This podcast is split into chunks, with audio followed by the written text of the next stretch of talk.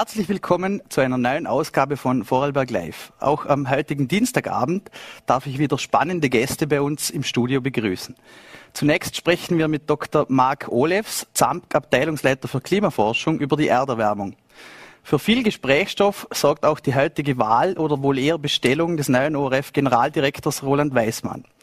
Wie es um den öffentlich-rechtlichen Rundfunk bestellt ist, erfahren wir vom ehemaligen Vorarlberger ORF-Landesdirektor Dr. Wolfgang Burtscher. Der erschütternde, erschütternde Bericht des Weltklimarates bestimmt die aktuellen Schlagzeilen. Die Auswirkungen der Klimakrise sind auch bei uns in Vorarlberg bereits deutlich spürbar. Wenn wir nicht einen rapiden weltweiten Kurswechsel vollziehen und die CO2-Emissionen deutlich verringern, werden wir bereits in wenigen Jahren mit drastischen Konsequenzen konfrontiert. Wie diese aussehen könnten, erklärt uns jetzt Dr. Mark Olefs, Leiter der Abteilung Klimaforschung der ZAMK. Herzlich willkommen bei uns bei Vorarlberg Live, Herr Dr. Olefs. Schönen Nachmittag und danke für die Einladung. Äh, wie haben Sie auf den jüngsten Bericht des UN-Weltklimarates reagiert? Waren Sie von der Deutlichkeit der Aussagen überrascht? Aus Sicht der Wissenschaft sind dies keine ähm, überraschenden Fakten. Äh, Im ersten äh, äh Bericht des Weltklimarates IPCC im Jahre 1990 ähm, waren die grundlegenden Aussagen, dass es eben einen starken Zusammenhang gibt äh, zwischen den klimawirksamen Treibhausgasen, die wir als Menschheit emittieren, der globalen Erwärmung äh, und den Auswirkungen wie zum Beispiel eine Zunahme des Extremwetters bereits vorhanden. Äh, seit damals hat sich allerdings die Datenlage natürlich noch mal deutlich verbessert. Die Unsicherheiten haben sich reduziert. Äh, der IPCC sagt heute, ähm, dass es ganz eindeutig ist, ähm, dass, der Menschen, dass die menschengemachte Emission von klimawirksamen Treibhausgasen der Grund für die äh, massive Erderwärmung ist, die im globalen Mittel derzeit bei 1,1 Grad, bei uns in Österreich um zwei Grad seit den 1900er Jahren liegt. Mhm. Ähm Jetzt wurden wir schon Zeugen von Hitzerekorden in Kanada, Tornados auf dem europäischen Festland, Überschwemmungen in Deutschland und in Österreich, Waldbrände aktuell im Süden. Sind das die unmittelbaren Auswirkungen dieses äh, Klimawandels? Also der menschengemachte Klimawandel ist nicht die eigentliche Ursache dafür, er macht aber solche Extremereignisse intensiver äh, und teilweise auch ähm, häufiger. Äh, inwieweit man einzelne dieser Extremereignisse wirklich dem menschengemachten Klimawandel zuordnen kann, muss man derzeit noch mit sogenannten Attributions-, also Zuordnungsstudien wissenschaftlich ermitteln. Äh, in wenigen Jahren möchte man aber in der Lage sein, dies dann äh, mit wenigen Tagen Verzögerung unmittelbar nach so einem Ereignis machen zu können. So hat man zum Beispiel herausgefunden, dass die enorme Hitzewelle im Nordwesten der USA oder Kanadas Ende Juni äh, diesen Jahres, dass da der menschengemachte Klimawandel dieses Ereignis um 115 Mal äh, wahrscheinlicher gemacht hat. Ähm, und so lässt, es, lässt sich das eben bei all diesen Extremereignissen, diese Zuordnung machen. Fakt ist, dass bei immer mehr dieser extremen Ereignisse äh, der menschengemachte Klimawandel eine immer größere Rolle spielt ähm, und dass es aufgrund von der Langlebigkeit, insbesondere von CO2 in der Atmosphäre, wichtig ist, möglichst drastisch und möglichst rasch diese Emissionen zu reduzieren, weil wir eben nicht von heute auf morgen ähm, wieder die Situation auf Null zurückdrehen können. Äh, Im besten Fall, und das würde praktisch äh, heißen, wir erreichen die Pariser Klimaziele, also netto Null CO2-Emissionen bis 2050 global, würde das bedeuten, dass wir uns auf einem jetzig bekannten Niveau der Erwärmung, aber auch der Auswirkungen wie Extremwetter stabilisieren. Das heißt, es geht nicht darum, dieses Niveau zu reduzieren, sondern noch viel viel Schlimmeres für die Zukunft und für die nächsten Generationen zu vermeiden. Mhm. Ähm, wir befinden uns mitten in der Corona-Pandemie. Ähm, welche Auswirkungen hatten denn die Lockdowns oder auch der fehlende Flugverkehr äh, auf die Klimaerwärmung oder war das nur ein sprichwörtlicher Tropfen auf den heißen Stein? Studien haben ganz klar festgestellt, dass im Jahr 2020 durch die Effekte der verschiedenen Shutdowns äh, infolge der Pandemie die globalen äh, Emissionen an klimawirksamen Treibhausgasen ungefähr um sechs Prozent reduziert wurden. Äh, das natürlich auf Kosten von schwerwiegenden, wie wir alle wissen, wirtschaftlichen und sozialen äh, Folgen. Ähm, nur zum Vergleich, die Erreichung des Pariser Klimaabkommens, also die Erhöhung der Mitteltemperatur auf 1,5 Grad im Vergleich zur vorindustriellen Zeit zu beschränken, würde bedeuten, diese sechs Prozent jedes weitere Jahr zusätzlich zu reduzieren, um dann 2050 bei Netto Null zu landen. Das zeigt also die Dimension äh, dieses Ganzen Vorhabens. Was wir natürlich nicht haben wollen, ist, dass diese Klimaschutzbemühungen einhergehen mit diesen ganzen negativen äh, Beierscheinungen, die wir jetzt im Rahmen der äh, Lockdowns hatten. Ähm, deswegen müssen wir sozusagen, brauchen wir auch die grünen Technologien, um einerseits diese Emissionen zu reduzieren, andererseits aber den uns bekannten Lebensstandard zu erhalten und auch äh, für die nächsten Generationen dann ein Leben in einer ähnlichen Qualität wie wir zu ermöglichen. Ähm, eine weitere Hiobsbotschaft, die die letzten Wochen die Schlagzeilen bestimmt hat, war die atlantische Umweltströmung. Es ist so schwach wie nie zuvor in den letzten tausend Jahren. Äh, welche Folgen hatte, hat denn das für das globale Wetter, damit wir uns das vorstellen können? Wie eng sind wir an diese Meeresströmungen gebunden? Also die, diese Studie hat festgestellt, ähm, dass sich zumal, was wir schon seit längerer Zeit wissen, in den letzten Jahrzehnten ähm, die, die, äh, der Golfstrom um circa 15 Prozent verlangsamt und reduziert hat. Ähm, bis vor kurzem wusste man noch nicht, wie stark der menschengemachte Klimawandel einen Einfluss darauf hat. Diese Studie hat jetzt gezeigt, dass der eben relativ eindeutig ist und dass sich möglich, möglicherweise diese Meeresströmung auch einer kritischen Schwelle äh, nähert, äh, wo er instabil werden könnte und dann im Laufe von Jahrzehnten versiegen würde. Der jetzige IPCC-Bericht hat diese, eins, diese äh, Studie noch nicht mit einbezogen ähm, und geht da noch von keiner hohen Wahrscheinlichkeit aus, dass das passieren wird, zumindest bis ans Ende des Jahrhunderts. Das heißt, hier braucht es noch mehr Forschung. Aber falls es passieren würde, ein Zusammenbrechen des Golfstroms würde für uns in Europa bedeuten, deutlich kältere Winter, mehr Stürme, aber im Sommer auch stärkere Hitze Wellen, weil sich die atmosphärischen Strömungsmuster äh, umstellen würden. Ähm, und es ist auf jeden Fall etwas, äh, was wir alle äh, vermeiden wollen. Ähm, diese, dieser regionale Effekt auf Europa, also mit kühleren Wintern und mehr Stürmen, widerspricht einer, äh, aber nicht einer im globalen Mittel immer heißer werdenden Erderwärmung aufgrund der weiteren Wirkung der klimawirksamen Treibhausgase welche direkten Auswirkungen hat denn dieser Temperaturanstieg auf Österreich, wenn wir das weiterspinnen? Also es hat sich auch die Zahl an Hitzetagen ähm, äh, über, über das Mittel äh, erhöht. Äh, was, was könnten, was müssen wir erwarten, wenn wir nichts unternehmen? Also trivialerweise geht die Erwärmung natürlich einher mit einer Zunahme der Hitze, ähm, Temperaturextreme. So haben wir zum Beispiel in Bregenz im Klimamittel 61 bis 90 noch äh, drei Hitzetage, also Tage, an denen die Höchsttemperatur über 30 Grad äh, äh, kommt. Äh, im Letz-, in den letzten 30 Jahren, also 1991 bis 20, waren es im Mittel dann schon neun Hitzetage, also dreimal mehr.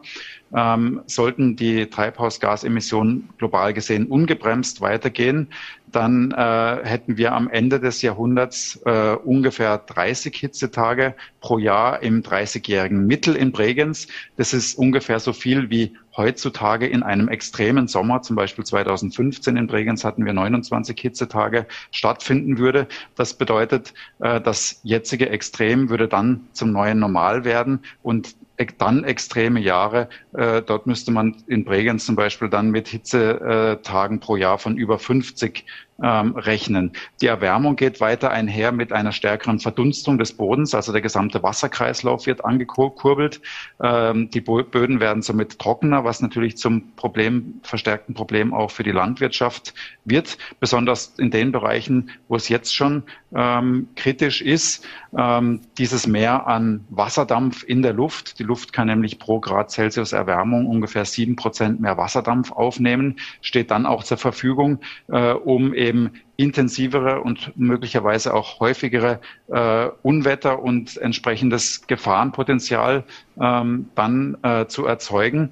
Durch die Nordwärtsverlagerung des subtropischen Hochdruckgürtels, was auch eine Folge von dieser globalen Erwärmung ist, äh, haben wir ja im Sommerhalbjahr auch häufigeres äh, häufigere und längere Schönwetterperioden, die nachweislich bei uns in Österreich schon dazu geführt haben, dass sehr schwache und geringe Niederschläge selten, äh, auf der anderen Seite aber eben sehr starke, weil mehr Wasserdampf in der Luft zur Verfügung steht, äh, sehr starke Niederschläge eben um circa 30 Prozent häufiger geworden sind. Das heißt, wir müssen mit mehr Hitze, mit mehr Trockenheit, mit mehr Extremwetterereignissen rechnen. Daneben schwindet natürlich die Kryosphäre, das heißt die Schneedecke, äh, Gletscher und Permafrost nehmen langfristig gesehen in allen Höhenlagen ab.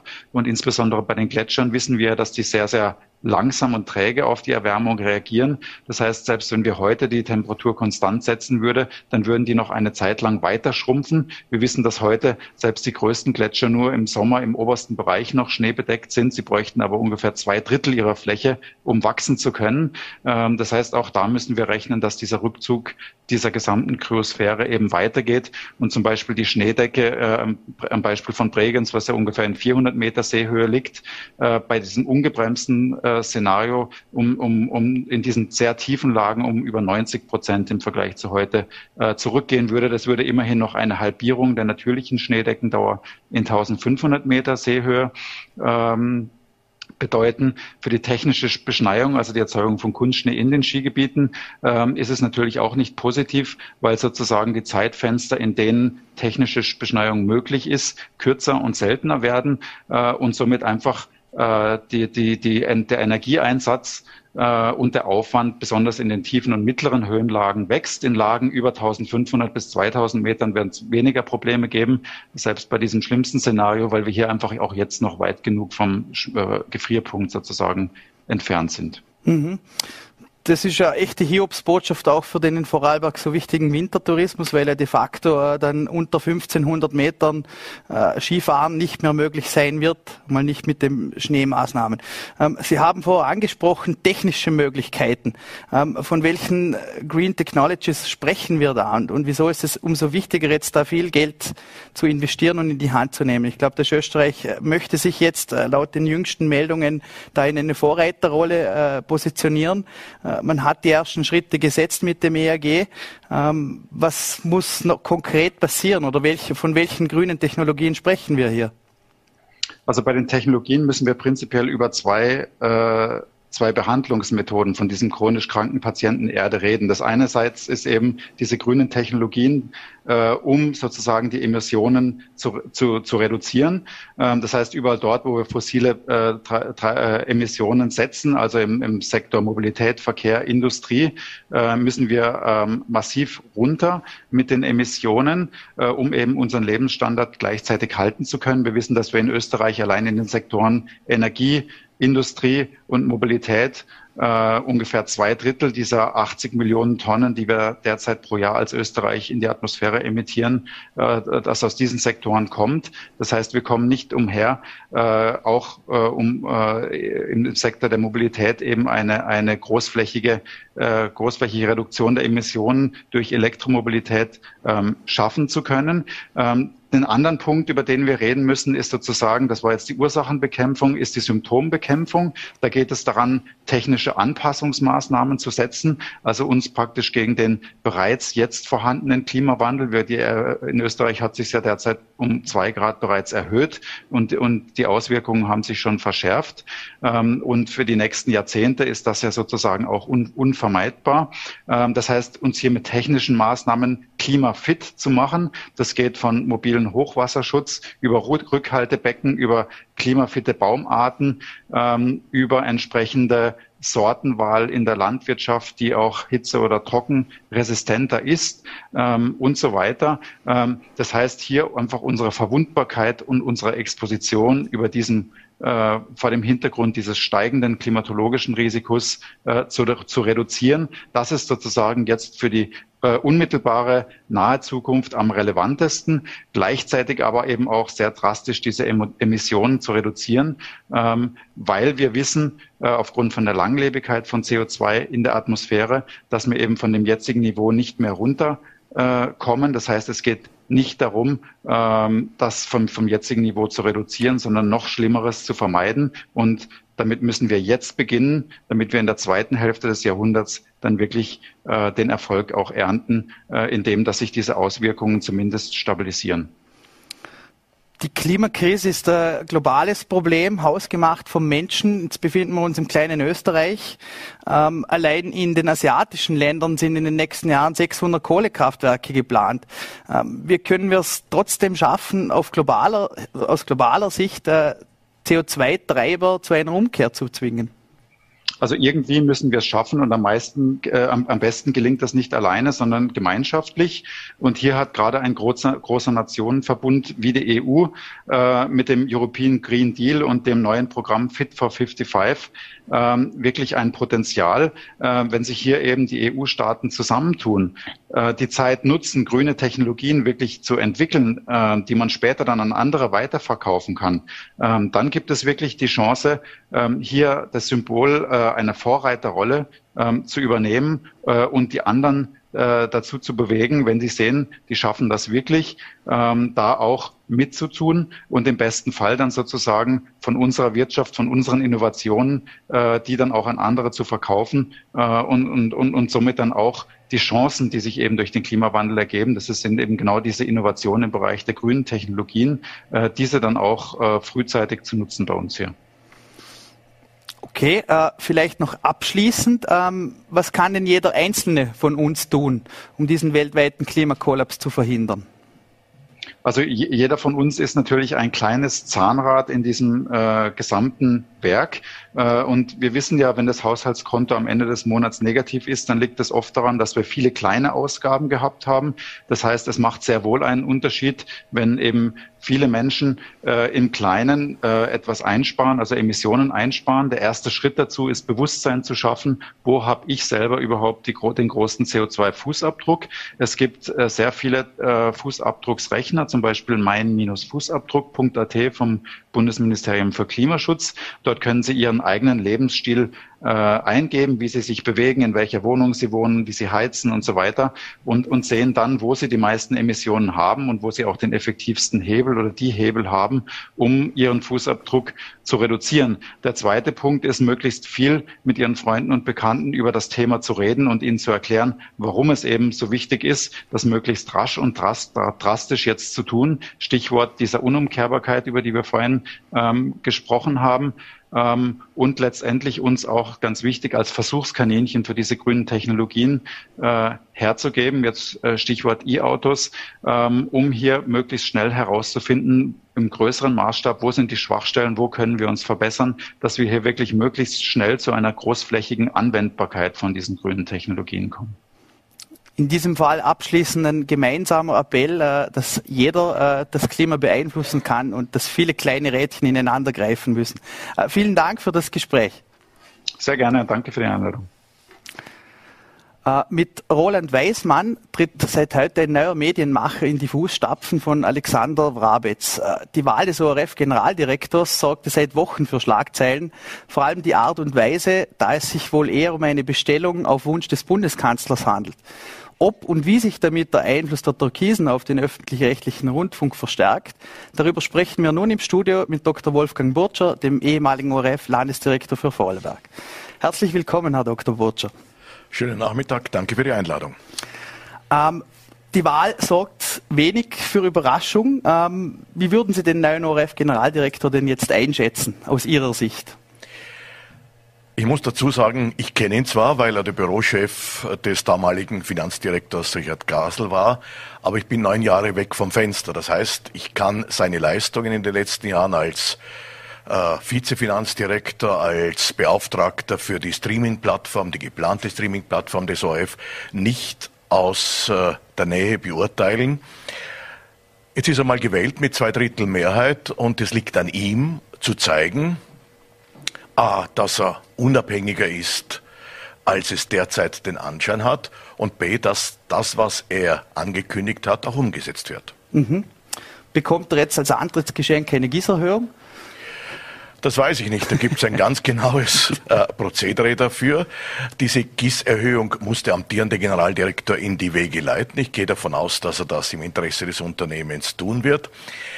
Was er mindestens genauso braucht, ist, dass die Bundesregierung das Gesetz, was den geplanten äh, Player des ORF, also eine Videoplattform, in der die, die, die Inhalte des ORF gestreamt werden, dass die auch umgesetzt wird. Und wenn heute der Leiter des Freundeskreises, und vielleicht kommen wir auf dieses Thema noch zu sprechen, des ÖVP-Freundeskreises äh, A, den äh, neuen GD gelobt hat und B, gesagt hat, der sei ein Garant dafür für die Umsetzung dieses ORF-Players und der Digitalisierung der Inhalte, Dann muss man ihm die Frage stellen, äh, wenn die ÖVP also äh, Ronald Weißmann, Ronald Weißmann äh, zum GD gemacht hat, dann soll sie auch den nächsten Schritt setzen und die entsprechende Gesetzesänderung, die ja schon seit Jahren im Gespräch ist, auch in die Tat umsetzen. Inwiefern äh, würde so eine Gesetzesänderung dann nicht den Wettbewerb mit herkömmlichen äh, anderen TV-Anbietern oder Rundfunkanbietern verzerren? Äh, der ORF hat doch schon viele Vorteile mit GIS und ich habe die Frage erwartet, nur darf ich daran erinnern, und zwar gerade in diesem Haus, äh, darf ich daran erinnern, dass die BBC seit 2011 eine solche Streaming-Plattform hat und das ist einfach derzeit State of the Art. Warum? Wir merken, dass das sogenannte lineare Fernsehen, also man schaut um 19.30 Uhr die ZIP und so weiter, dass das immer mehr sozusagen von Streamingdiensten äh, zurückgedrängt wird, dass sich die Konsumentinnen und Konsumenten nicht mehr vorschreiben lassen wollen, wann sie einen Inhalt anschauen, sondern dass sie äh, eher nur noch bei Top-Live-Ereignissen, Fußball, äh, Skifahren. Vorarlberg Live. Äh, Vorarlberg Live. Vor, also sich das live anschauen. Auch Vorarlberg Live wird gestreamt. Genau. Äh, das heißt, ich nehme an, dass die Zuschauerinnen und Zuschauer jetzt um 17 Uhr unter Umständen keine Zeit haben, aber vielleicht schauen sie sich um 20 Uhr an.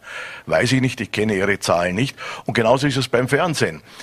Und das muss eine Anstalt wie der ORF äh, dürfen.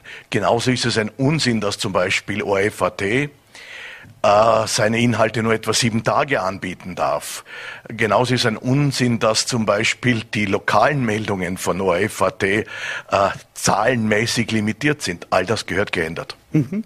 Kommen wir vielleicht noch einmal zurück zur Wahl. Ähm es ist zum Weinen, beschreibt der ORF-Anchorman Armin Wolf die Vorgänge rund um die Wahl.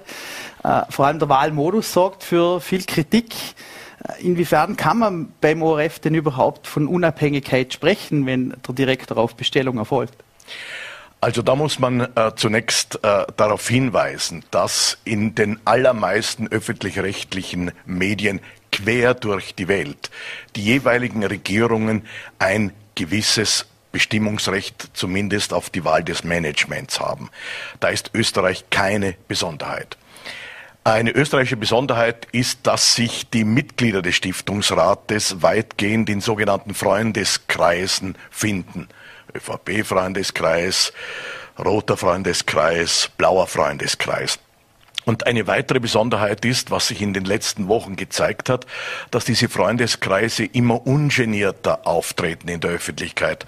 Heute veröffentlicht der Standard einen Screenshot, der eine Videokonferenz des ÖVP-Freundeskreises zeigt. Und da ist zufällig der Medienbeauftragte des Bundeskanzlers auch mit dabei und auch der jetzt gewählte Generaldirektor. Das ist nicht nichts Ungesetzliches, mhm. aber es gibt dem Ganzen ein gewisses Geschmäckle. Was kann man dagegen tun? Ich glaube, nach dieser Wahl dürfte feststehen, dass es eine solche Generaldirektorenwahl im ORF nicht mehr geben dürfte, sollte. Da gab es in der Vergangenheit schon diverse Vorschläge. Eine, einen zum Beispiel hat der verstorbene frühere ÖVP-Politiker und ORF-Manager Kurt Bergmann, bekannt geworden durch Licht ins Dunkel, mhm. was er erfunden hat, gemacht, verkleinert doch dieses Aufsichtsratsgremium, den Stiftungsrat. Wir haben 35 Stiftungsräte. Mhm um diverse Interessen der Bundesregierung, der Parteien, äh, der Bundesländer zu befriedigen. Und insgesamt ist das ein zu großer Stiftungsrat. Mhm. Wenn das Aktiengesetz mit deutlich weniger mit deutlich weniger Aufsichtsräten auskommt, warum nicht der ORF? Das Zweite, vielleicht könnte man die Qualifikation der Aufsichtsräte im ORF noch etwas genauer definieren, ohne den Herrschaften nahe treten zu wollen. Aber von diesen 35 haben vielleicht fünf, sechs wirkliche Erfahrung mit dem Medienwesen. Natürlich muss ein Aufsichtsrat sehr genau juristische Kenntnisse haben, mhm. äh, der, der, Betriebswirtschaft. Aber in einem Aufsichtsrat eines, eines äh, öffentlich-rechtlichen Senders würde ich mir schon wünschen, dass mediale Erfahrung ist. Die Irmgard Griss vom mhm. Antikorruptionsvolksbegehren hat heute einen anderen Vorschlag gemacht. Die Stiftungsräte mögen sich einmal im Jahr einem öffentlichen Hearing stellen. Da werden die Leute vielleicht keine große Freude damit haben. Ich meine die betroffenen Stiftungsräte, weil da ihre da und dort gegebene Inkompetenz zutage träte.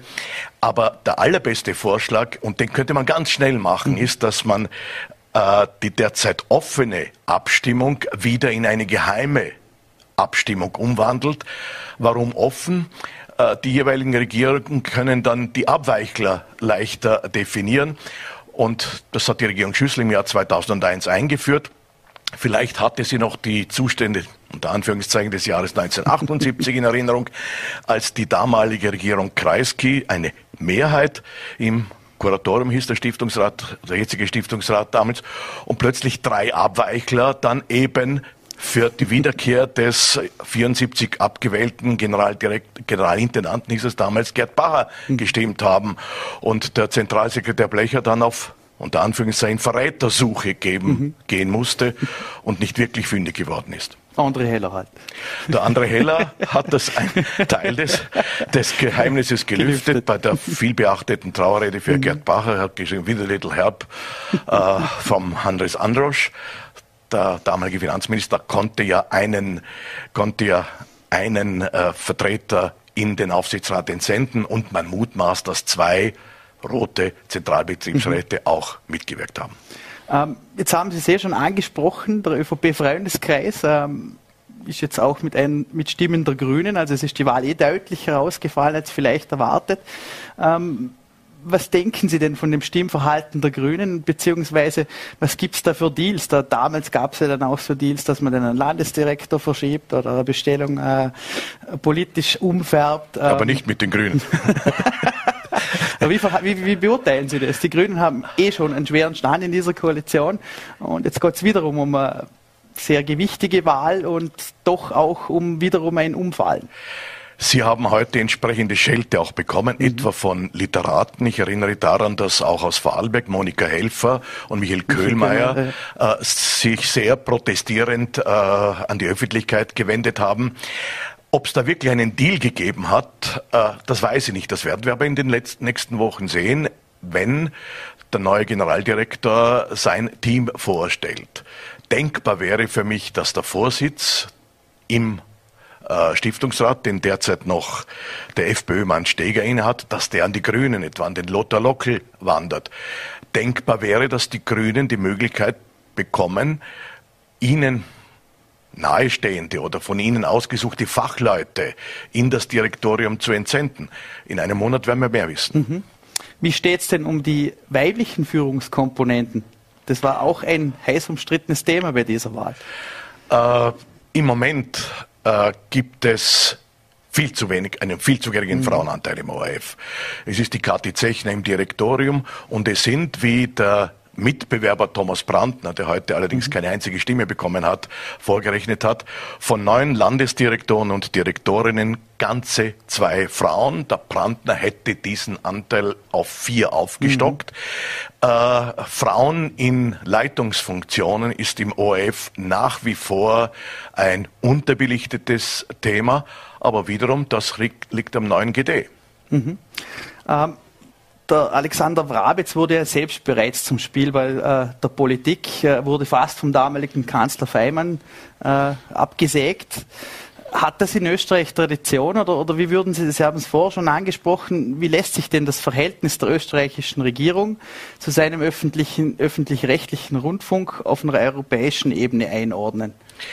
Also, es ist noch nahezu kein Regierungschef in Österreich der, der Versuchung widerstanden, Einfluss auf die Führungsgremien des ORF zu nehmen. Mit einer Ausnahme 1967 bei der Gründung des ORF aufgrund des äh, von den Zeitungen, unabhängigen Zeitungen initiierten Volksbegehrens, als äh, äh, Gerd Bacher Generalintendant wurde, wurde er das mit der Billigung, vielleicht zähneknirschenden Billigung des damaligen ÖVP-Bundeskanzlers äh, Klaus. Dann hat der Bacher einen völlig neuen Rundfunk erfunden mit, mit kritischem Journalismus und das Ergebnis war, dass dann 1970 die Regierung Klaus abgewählt worden ist, Bruno Kreisky kam. Und gerade Kreisky war der, der Erste, der dann gesagt hat, na na, da mische ich mich schon ein. Also äh, man sagt, als der Gerd Bacher nach der Eliminierung von Karl Schranz bei den Olympischen äh, Spielen einen Triumphzug für, für den Schranz äh, durchgeführt hat, dass dem Kreisky klar geworden ist, welche Macht ein Generalintendant des ORF hat. Und dann gab es auch noch andere Differenzen zwischen den beiden. Die konnten sich von Anfang an nicht sehr gut leiden. Und so hat der Kreisky 74 die Abwahl die Abwahl von Gerd Bacher betrieben. Es hat im Jahr 86 äh, äh, der Bundeskanzler Sinowatz, SPÖ, von Bacher verlangt, der möge den Teddy Podgorski, der mhm. äh, der SPÖ nahe stand, in sein Team holen. Der Bacher hat Nein gesagt, also wurde er abgewählt. Und so gibt es eine Reihe von Beispielen für die politische Einflussnahme. Mhm. Und im Vergleich zu Rest Europa? Wenn man zum Beispiel, wenn man jetzt äh, Orban steht sehr in der Kritik mit Staatsmedium und so weiter und so fort. Äh, ich glaube, so weit sind wir glücklicherweise noch nicht beim ORF. Äh, aber wie würden Sie es generell einordnen im, äh, im Vergleich zu anderen europäisch-öffentlich-rechtlichen Sendern? Äh, ich sagte schon, dass da der Einfluss der Regierungen durchaus gegeben ist. Vielleicht ist er in Österreich noch ein bisschen ungenierter und wie wir in den letzten Tagen gesehen haben, noch etwas transparenter. Aber selbst bei der BBC mhm. äh, wird kein Generaldirektor gewählt, ohne dass nicht hier und das ist die Urmutter, Urmutter aller öffentlich-rechtlichen, mhm. dass hier nicht mit der Regierung zunächst auch Gespräche geführt werden. Kommen wir zurück zu den Herausforderungen von Roland Weismann. Ähm, Sie haben die Digitalisierung angesprochen. Äh, der ORF befindet sich momentan in einem Korsett. Äh, er darf nicht viel, er hat viele Probleme, wenn es um On-Demand geht, wenn es um Bibliotheken geht, wenn es um Livestreaming-Angebote geht. Vielleicht abseits von der Digitalisierung, was sind denn die weiteren Baustellen, die er jetzt zu bekämpfen hat? Ich würde bei zwei weiteren Punkten, und den, den Sie genannt haben, halte ich für eminent wichtig, mhm. bei zwei Punkten ansetzen. Zum einen muss der neue Generaldirektor ganz klar sich für die Unabhängigkeit der Berichterstattung im ORF nicht nur aussprechen, sondern das auch leben. Äh, diese Unabhängigkeit ist das größte Gut des ORF. Das heißt, der ORF muss sich noch mehr als bisher darauf besinnen, dass ein öffentlich-rechtlicher Sender mit einem Information und mit einem Kulturauftrag ist. Äh, ich würde als Weißmann so rasch als möglich vor die Redaktionen hintreten und sagen, fürchtet euch nicht. Ich halte euch den Rücken frei. Äh, ich bin nicht der verlängerte Arm des Kanzleramtes. Und wenn der erste Anlassfall kommt, dann muss er auch äh, gerade stehen. Ich bin sicher, dass Kollegen wie Armin Wolf etc. sofort brandmarken werden, wenn eine Intervention nachgegeben wird. Auch den Kulturauftrag gilt es deutlich zu erfüllen, und zwar bis hin zu den Landesstudios. Ich bin nach wie vor sehr unglücklich, wenn zum Beispiel A, die Landesstudios personell ausgedünnt werden und wenn hier die Erfüllung des Kulturauftrages auch durch Ausdünnung der Kulturredaktion zurückgedrängt wird oder schlechte Sendeplätze bekommt. Und das Zweite, was ich glaube, ist eine wichtige Aufgabe, noch mehr Österreich im Programm. Äh, mehr Österreich heißt auch mehr Berichterstattung aus den Bundesländern. Und zwar nicht nur Bundesland heute, nicht nur Sendungen wie Österreich Bild oder unterwegs in Österreich, sondern mehr tägliche lokale Sendungen. Darüber redet man jetzt seit 10, 15 Jahren. Ich war zum Beispiel sehr unglücklich, als im Jahr 98, als Gerhard Zeiler ging, sein Nachfolger Gerhard Weiß die Talksendung am Nachmittag mhm. abgedreht hat, die in Vorarlberg sehr erfolgreich gelaufen ist. Und so könnte man zum Beispiel um 18.30 Uhr als auflaufend auf Bundesland heute eine lokale Sendung machen. Man redet OF intern schon seit vielen Jahren, knapp vor der Zeit im Bild 2, mhm. eine zehnminütige Summary äh, zu machen des Tagesgeschehens.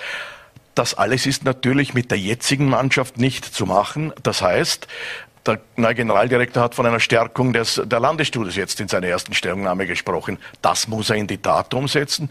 Das bedeutet mehr Mittel und letzten Endes auch Personal, das man anderswo wird einsparen müssen. Mhm. Sie haben es eh schon angesprochen, gerade im Vorfeld haben sich viele Jungredakteure auch geäußert über prekäre Anstellungsverhältnisse, ähm, auch viele freie Mitarbeiter, gerade im Radiobereich.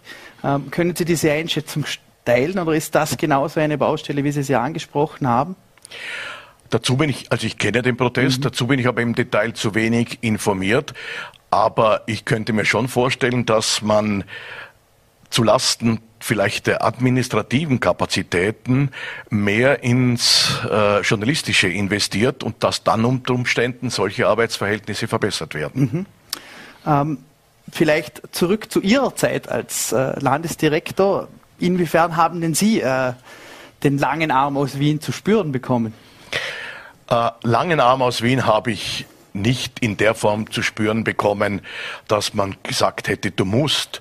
Was mich damals beim langen Arm bedrückt hat, ist, dass man wegen jeder kleinen Personalentscheidung und wenn es nur um 0,5 Vollzeitäquivalente ging, beim Personalchef quasi antichambrieren musste und betteln musste oder wenn man für ein bestimmtes Projekt ein Geld gebraucht hat, dass das mit langen Bitgängen verbunden war.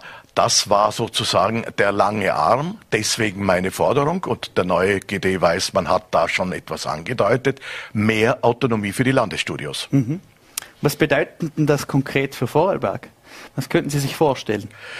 Wie angedeutet kann ich mir vorstellen, 1830 bis 1855 Talksendung oder sowas ähnliches. Ich kann mir vorstellen, die zehn Minuten vor der Zeit im Bild 2, äh, lokales Summary und insgesamt noch mehr Einspielung ins nationale Programm aus Vorarlberg. Damit meine ich weniger die Morgensendung, die in, in der jetzigen Form von, und der Zeitpunkt ist natürlich nicht sehr gut, äh, von nicht sehr vielen Österreicherinnen und Österreichern konsumiert wird. Also die Manpower, die da in der Morgensendung mhm. draufgeht, könnte man unter Umständen für andere Dinge verwenden.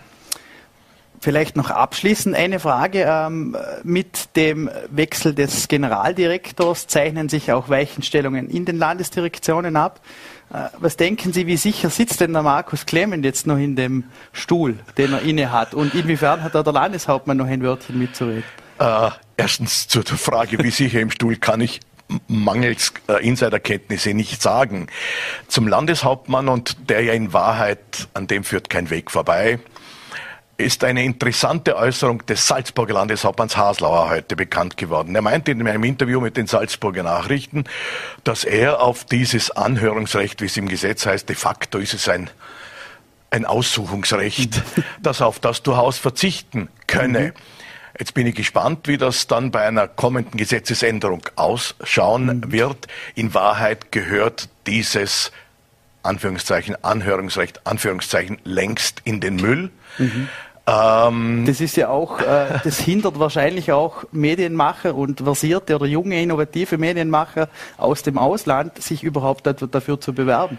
Da haben Sie völlig recht. Eines, ja. und jetzt sind wir wieder bei der GD-Wahl, mhm. eines der Merkmale ist, dass das ein reiner ORF-interner Bewerberkreis war.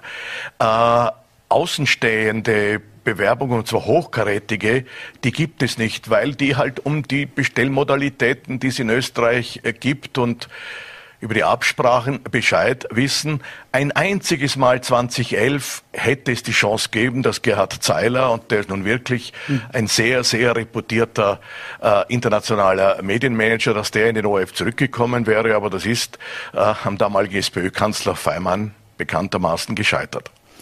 Dann sind wir auch schon am Ende von unserem Gespräch angelangt. Ich sage mal vielen lieben Dank für die hochinteressanten Einblicke und äh, wünsche noch einen schönen Abend. Ich danke Ihnen, auch Ihnen einen schönen Abend damit verabschiede ich mich auch von Ihnen, äh, hochgeschätztes Publikum. Ähm, war sehr interessant wiederum. Ich hoffe, es hat Ihnen genauso viel Spaß gemacht wie mir und ich wünsche noch einen schönen Abend.